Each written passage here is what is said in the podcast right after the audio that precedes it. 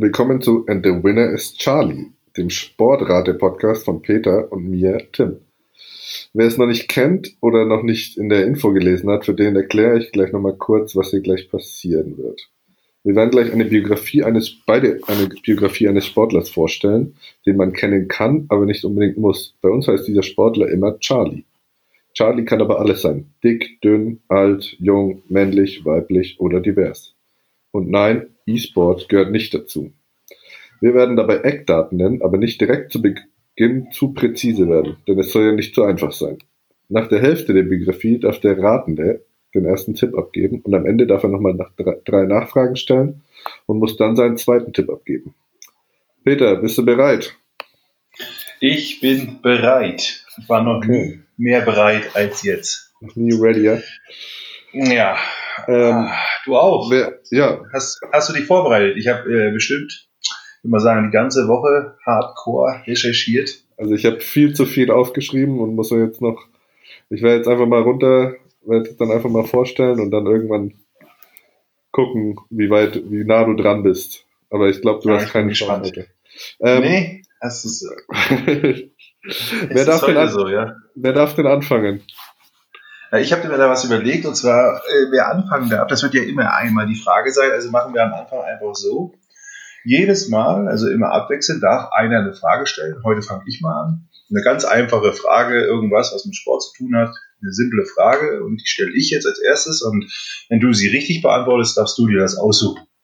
Und solltest du sie nicht äh, richtig beantworten, dann darf ich es aussuchen. Das ist dann schon, schon die erste Chance, mich zu blamieren, oder? Ja, ja, genau. Darum geht's ja am Ende. Ne? Also ich will ja einerseits Ratespaß und gleichzeitig dich blamieren. Ja, schöner kann ich mir dann so einen Sonntagabend auch nicht vorstellen. ja, okay. Also die Frage ist ganz simpel, ne? also die weiß wirklich jedes Kind. Wer war denn der letzte deutsche Formel 1 Weltmeister? Nico Rosberg. Ja, das ist korrekt. Wow. Sehr gut. Das ist korrekt. So, und damit hast du jetzt ja, damit hast du die Wahl. Hast du, hast du den Puls gespürt schon? Hast ja, ich habe Puls gespürt. Ich habe kurz überlegen müssen, ob es nicht doch Sebastian, aber der war davor und danach nicht mehr. Ja. Hm. Ähm, nee, dann äh, würde ich sagen, um den Druck gleich mal auf dich zu, äh, dir den Druck aufzulegen, würde ich einfach mal anfangen mit meiner Vorstellung. Oh, okay, okay, alles klar. Na gut, dann nicht, dass es eine kurze Sendung wird. Dann fangen wir an. ja, also, ich fange mal an ähm, mit, den, mit, mit Charlie. Mein Charlie war ähm, sehr erfolgreich, war zweimaliger Weltmeister, war französischer Meister und Pokalsieger, war Olympiasieger und war im Finale der Champions League. Außerdem hat er noch so ein paar kleinere Titel geholt, aber die jetzt wirklich alle aufzuzählen und jedes Turnier, das er irgendwie mal gewonnen hat, wäre dann doch zu viel des Guten, außerdem auch vielleicht eine zu große Hilfe für dich. Ähm, Charlie hat auch individuell ein paar Titel gewonnen. Ähm, unter anderem wurde er vom Weltverband als bester Sportler in seiner Sportart ausgezeichnet und stand im Team der Besten seiner Sportart und hat auch wieder weitere Auszeichnungen. Das würde jetzt wieder zu weit führen. Aber du hast natürlich jetzt sicher schon erraten, Charlie kommt aus einer Teamsportart. Ich würde sogar sagen, er kommt aus einer sehr populären Teamsportart. Charlie ist so populär, dass er es auf das Cover des Sports Illustrated Magazins geschafft hat. Und er war auch in seinen Teams äh, populär und deswegen auch Kapitän, beziehungsweise einer der Kapitäne seine, seines Teams, also zum Beispiel der Weltmeisterschaft. Ähm, ich gebe dir jetzt mal ein bisschen eine zeitliche Einordnung, damit du mal nicht mehr komplett planlos bist. All diese, oh, ich, ich weiß schon. du weißt schon? Ja. All diese Erfolge, die ich jetzt aktuell aufgezählt hatte, ähm, stammen aus dem letzten Jahrzehnt. Mhm. Charlie ist also ein absoluter Sport, ein Sportler aus der Instagram-Generation und hat über 2,2 Millionen Follower bei Instagram, über 600.000 bei Facebook und bei Twitter auch fast eine Million. Ich habe auf TikTok nachgeguckt, aber nichts gefunden. Möglicherweise ist Charlie hier doch schon etwas zu alt. Ähm, ich möchte ein bisschen was über Charlies Aussehen erzählen. Charlie fällt immer wieder mit verschiedenen Haarfarben auf. Man kann sagen, dass Charlie einen sehr extravaganten Stil hat. Ähm, in einem Artikel über ihn habe ich gelesen, ähm, ist auf Englisch gewesen der Artikel. Charlie has made headlines for headlines for her outspoken nature and colorful personality. Ähm, Charlie ist sehr liberal, kommt aber aus einer sehr konservativen Gegend. Sehr christliche Familie und ist gegenüber einer Kirche aufgewachsen. Charlie ist das jüngste von sechs Geschwistern und hat aber eine elf Minuten ältere Zwillingsschwester. Ähm, er hat mit vier Jahren mit seinem Sport angefangen und bis Charlie ca. 16 war, hat er mit seinen Teams hauptsächlich verloren. Ähm, bei The Players Tribune, ich weiß nicht, ob du das kennst, hat Charlie mal gesagt, meine Teams haben immer verloren, als ich aufgewachsen bin. Wir haben nichts gewonnen, bis ich ungefähr 16 war. Deshalb ist es Charlie auch wichtig, Jugendfußball nicht so wichtig zu nehmen.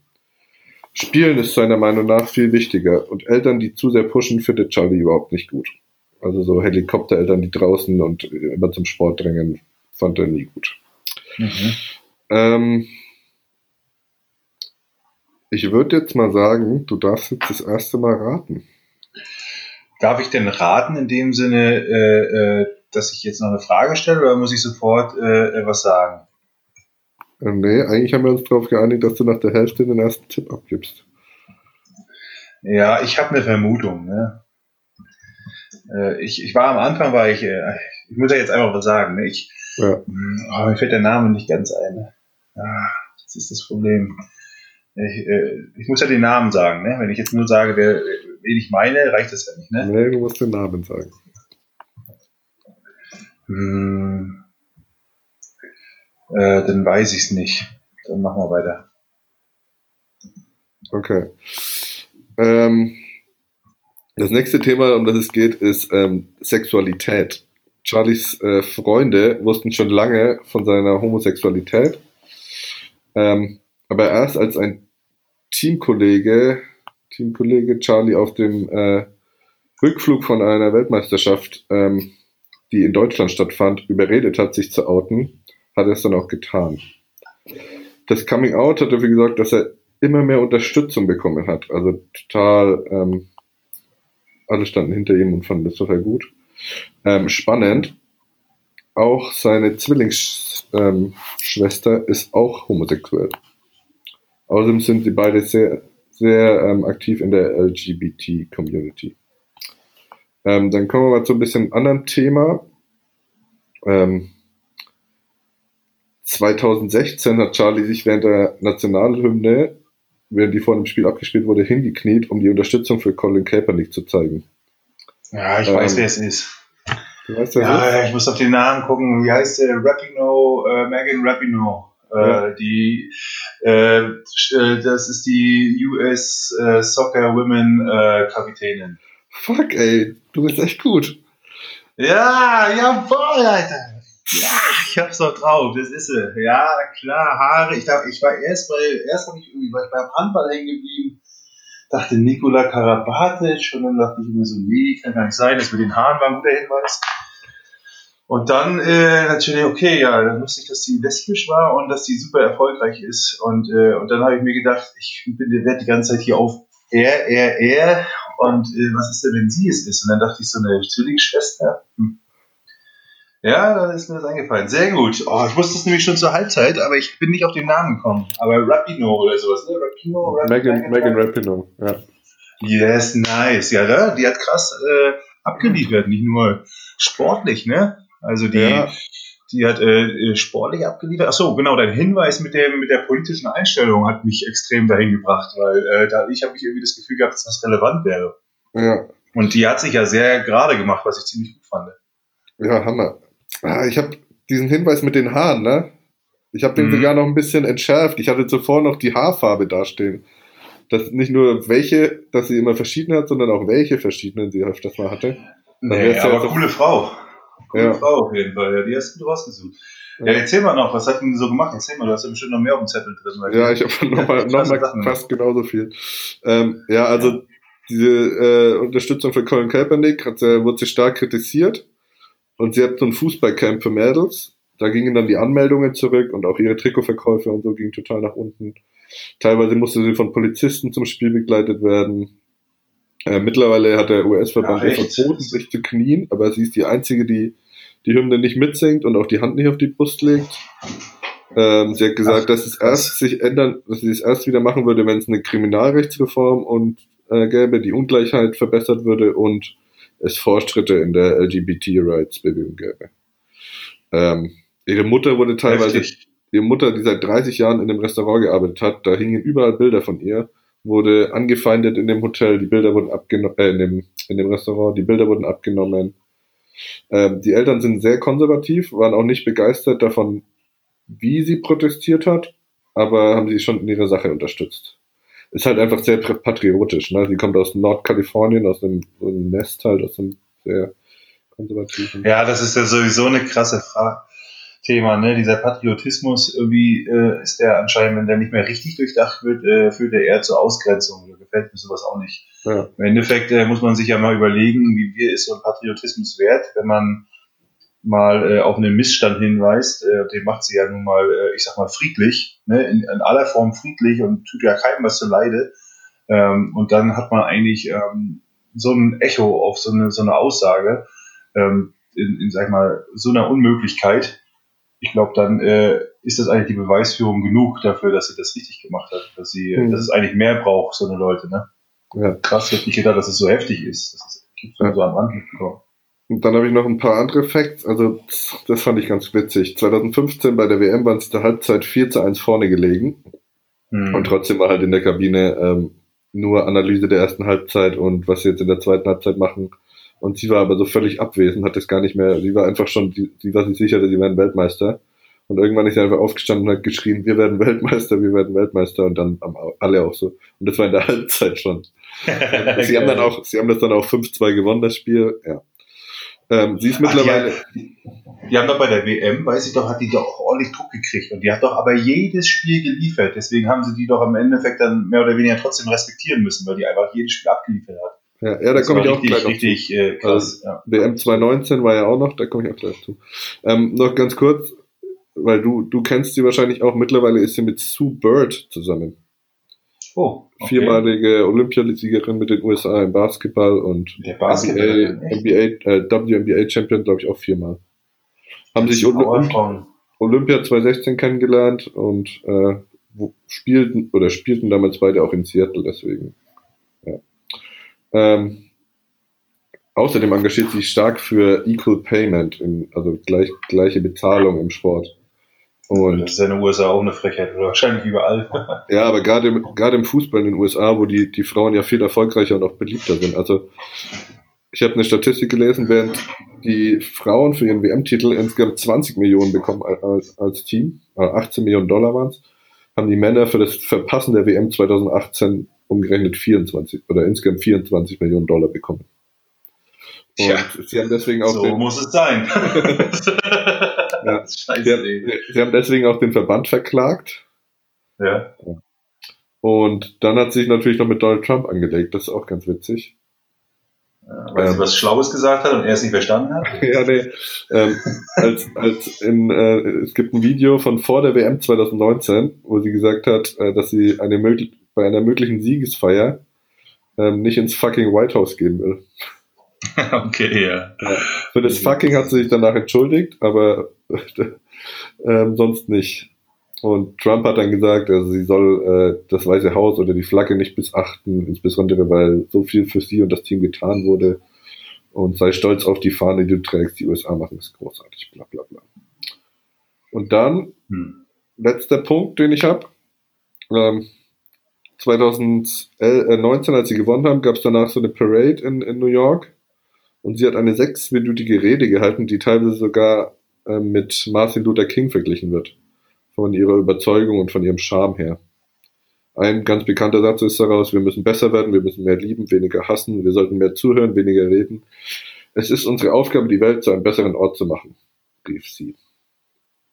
Ja. ja, schon krass, ne? Ja, das ist eine tolle Frau. Aber krass, wie, wie, wie, wie so Sportler oder auch ähm, überhaupt berühmte Menschen immer mehr so anscheinend, weiß ich nicht, äh, das Richtige sagen, beziehungsweise ihre, ihre Berühmtheit nutzen, um eigentlich das zu machen, was vielleicht Politiker oder andere Führer im Endeffekt machen müssten. Ne? Mhm. Ist irgendwie schon, ja, ja schön. Tolle Frau. Ja. Jetzt ist gut, Tim. Sie hat auch einen Podcast. Noch eine negative Sache, ihr Podcast ist ziemlich kacke. Okay. Ja, die kann ja nicht alles, ne? Ich meine, die kann jetzt schon Fußball und dann kann sie auch noch politisch äh, ziemlich gut äh, ihre Meinung vertreten. Ja. Man kann nicht alles. Man kann nicht alles. Guck mal, ich kann keinen Fußball, ich kann auch keine politische Meinung vertreten, deswegen bin ich mega gut im Podcast. Ja, so läuft das. das ist mega gut für alles erraten. Ich habe auf jeden Fall erraten. Es steht 1 zu 0. Immerhin nur 1 zu 0. Ja, um das, das nochmal äh, zu erklären. Ähm, wenn man den beim ersten Versuch, also nach der Hälfte des Vortrags errät, gibt es zwei Punkte, so gibt es einen Punkt. Wobei man natürlich sagen muss, wenn man falsch errät, also wenn ich jetzt geraten hätte und ich hätte jetzt den falschen Namen genannt, dann äh, habe ich einen Minuspunkt. Also man kann hier nicht äh, wahllos einfach mal was in die Gegend furzen. Da muss ich schon sicher sein. Ne? Das ist auch wichtig. Das heißt, hätte ich da, hätte ich da falsch gesagt und hätte am Ende noch erraten, wärst, wärst du noch mit Unentschieden rausgegangen. Ne? Glimpflich. Glimpflich. Aber so muss man sagen, war es dann doch eine Niederlage. Das möchte ich hier schon nochmal festhalten. schon, so, mach's besser. Ich mach's besser. Also du solltest es äh, auf jeden Fall auch versuchen, so genauso gut zu machen. Na gut, also dann fange ich mal an. Also ich werde auch aus Gründen natürlich äh, äh, immer entweder männlich oder im weiblichen Genre sprechen. Das wird jetzt nach Folge jeweils immer variieren. Das suche ich mir dann immer raus und äh, werde dementsprechend auch immer alles, äh, gerade bis zur ersten Pause, immer entweder weiblich oder auch männlich okay. beschreiben. Ja? ja. Gut, also Charlie. Es geht um Charlie. Und zwar, Charlie wurde am 9. November 1968 im brandenburgischen Bad Saro geboren. Also es geht wieder mal um einen Ossi, wie so oft in unseren Gesprächen. ja. Charlie begann mit dem Sport im Jahre 1979 als Elfjährige. Drei Jahre später startete sie für den Verein ASK Vorwärts Frankfurt-Oder. Im Jahr 1981 nahm sie an den Jugendmeisterschaften in der DDR teil. Dort gewann die erst 13-jährige Charlie erstmals den Titel. Bei den in Frauen? Der Folgezeit, dort gewann die erst 13-jährige erstmals den Titel. Ja. In der Folgezeit dominierte sie in ostdeutschen Jugendszene ihres Sportes. Bis zum Jahre 1985 holte Charlie den DDR-Titel insgesamt fünfmal in Folge. Im Jahr darauf, 1986, traf sie bei den Europameisterschaften 1986 in Dänemark an. Da trat sie da an. Dort gewann Charlie in ihrer Klasse den europäischen Juniorentitel. Charlie wurde in ihrem Klassement die beste Europas. Und ab dem Jahr 1988 trainierte sie bei dem bekannten Meistermacher Manfred Wolke. 1988, ne? Ein Jahr später bist du geboren. Also, nee, noch nicht. Ach so, stimmt, du bist ja 91 geboren. Ja, ja also, du siehst, die, die war schon sozusagen richtig, richtig erfolgreich, da warst du noch Quark im Schaufenster. Ja. So. Im gleichen Jahr, also 1988, nahm sie an den DDR-Meisterschaften im Schwergewicht teil. Auch in dieser Klasse geling ihr auf Anhieb der Titelgewinn. 1989 beteiligte sich Charlie an den Europameisterschaften im Schwergewicht in Athen. Hier gelang ihr der erste internationale Erfolg in diesem Klassement. Sie beendete die Veranstaltung mit der Silbermedaille. Im gleichen Jahr noch startete sie dann bei den Schwergewichtsweltmeisterschaften in Moskau. Hier errang Charlie die Bronzemedaille. 1990, nach dem Fall der Mauer, wechselte sie dann ins Profilager. Als Amateur hatte Charlie 98 Wettkämpfe bestritten. Insgesamt 78 davon beendete sie als Sieger. Ihren ersten Kampf als Profi konnte sie nach Punkten für sich entscheiden. 1992 gab es einen Sieg für Charlie, welcher bedeutete, dass sie den deutschen Meistertitel im Schwergewicht gewann. Im gleichen Jahr fand wiederum die Europameisterschaft statt. Im Finale ging es unentschieden aus. Ein Rückkampf ein Jahr darauf später verlor Charlie nach Punkten. Genau vor 25 Jahren stand Underdog Charlie aus Frankfurt-Oder vor einer Sensation und verlor unverdient nach Punkten. Um hier mal kurz zu zitieren, wir schreiben die Nacht des 22. April 1995. Die Arena des prestigeträchtigen MGM Hotel in Las Vegas tobt. Eine in den USA völlig unbekannte Deutsche aus Frankfurt-Oder hatte soeben die Boxlegende, die amtierende und zugleich älteste Schwergewichtsweltmeisterin aller Zeiten in zwölf Runden besiegt. Als die Ringglocke nach 36 Kampfminuten letztmals ertönte, reißt die Blonde die Arme hoch. Die 45-jährige Altmeisterin entfernt sich mit gesenktem Blick. Es sind Szenen, die ganz Deutschland in Erinnerung bleiben. Gerade weil sie von den Ringrichtern nur Minuten später ad absurdum geführt werden. Die Gegnerin wird trotz klarer Unterlegenheit zum Sieger gekürt und bleibt somit Weltmeister. Charlie, die Augenzeugen vor Ort und die knappen vier Millionen Fernsehzuschauer in Deutschland trauen Augen und Ohren nicht. Doch das Fehlurteil von Las Vegas steht. Hier wäre jetzt mal eine kleine Pause, um innezuhalten, um dem Tim die Chance zu geben, vorzeitig mir meinen Charlie zu nennen. Hm, ich kann dir aber mal einen Einblick in meine Gedanken geben. Ähm, aber ich kann, glaube ich, noch keinen Tipp abgeben. Solange das hier beim sportlichen Podcast bleibt, ist das in Ordnung. Ansonsten würde ich das verneinen. Ja, also ich bin äh, beim Boxen mhm. und ich bin aber bei einem männlichen Charlie. Ähm, ich habe so zwei, drei, zwei Namen eigentlich. Äh, Wobei mir bei dem einen nur der Vorname einfällt. Aber ich möchte jetzt keinen Minuspunkt riskieren hier an dieser Stelle. Naja, dann ja. würde ich mal sagen, mache ich mal weiter, oder? Mach mal weiter. Auch in Kinofilmen, wie dem Kinderfilm Mozart oder auf Herz und Nieren war Charlie schon zu sehen. Sie wirkte beispielsweise auch in Filmen wie Ein starkes Team, Tatort, Küstenwache, Klinikum Berlin Mitte oder auch Motorradcops mit. Sie arbeitete ebenso als Kommentatorin bei Sportsendungen. Im Jahr 2000 wurde ihr Kochbuch Charlie, Kochen mit Biss herausgegeben. Oh. Ende, zu, Fuck, Ende. Ende 2005 wurde Charlie das Angebot zu einem Comeback unterbreitet, für das sie dann in Amerika trainierte. Ihr Comeback-Kampf gegen den US-Amerikaner Brian Minto am 25. November 2006 im Gary Weber Stadion in Halle verlor sie in der sechsten Runde nach 1 Minute 30 durch technischen K.O. Charlie ist seit März 2006 mit ihrer Frau Patricia verheiratet, die im August 2006 die gemeinsame Tochter Paulina zur Welt brachte. Sie ist so etwas wie die tragische Figur des deutschen Sports. Keine andere verkörpert den Verlierer im entscheidenden Moment so sympathisch wie Charlie. 1993 vergab Charlie mit einer Niederlage im WM-Cup gegen den Briten Henry Aquinade die erste Chance auf einen großen Titel. Die größte Chance seiner Karriere bot sich Charlie, wie bereits erwähnt, dann im Frühjahr 1995. Der 45-jährige IBF-Weltmeister George Foreman hat ausgerechnet Charlie für eine freiwillige Titelverteidigung als Gegner ausgewählt.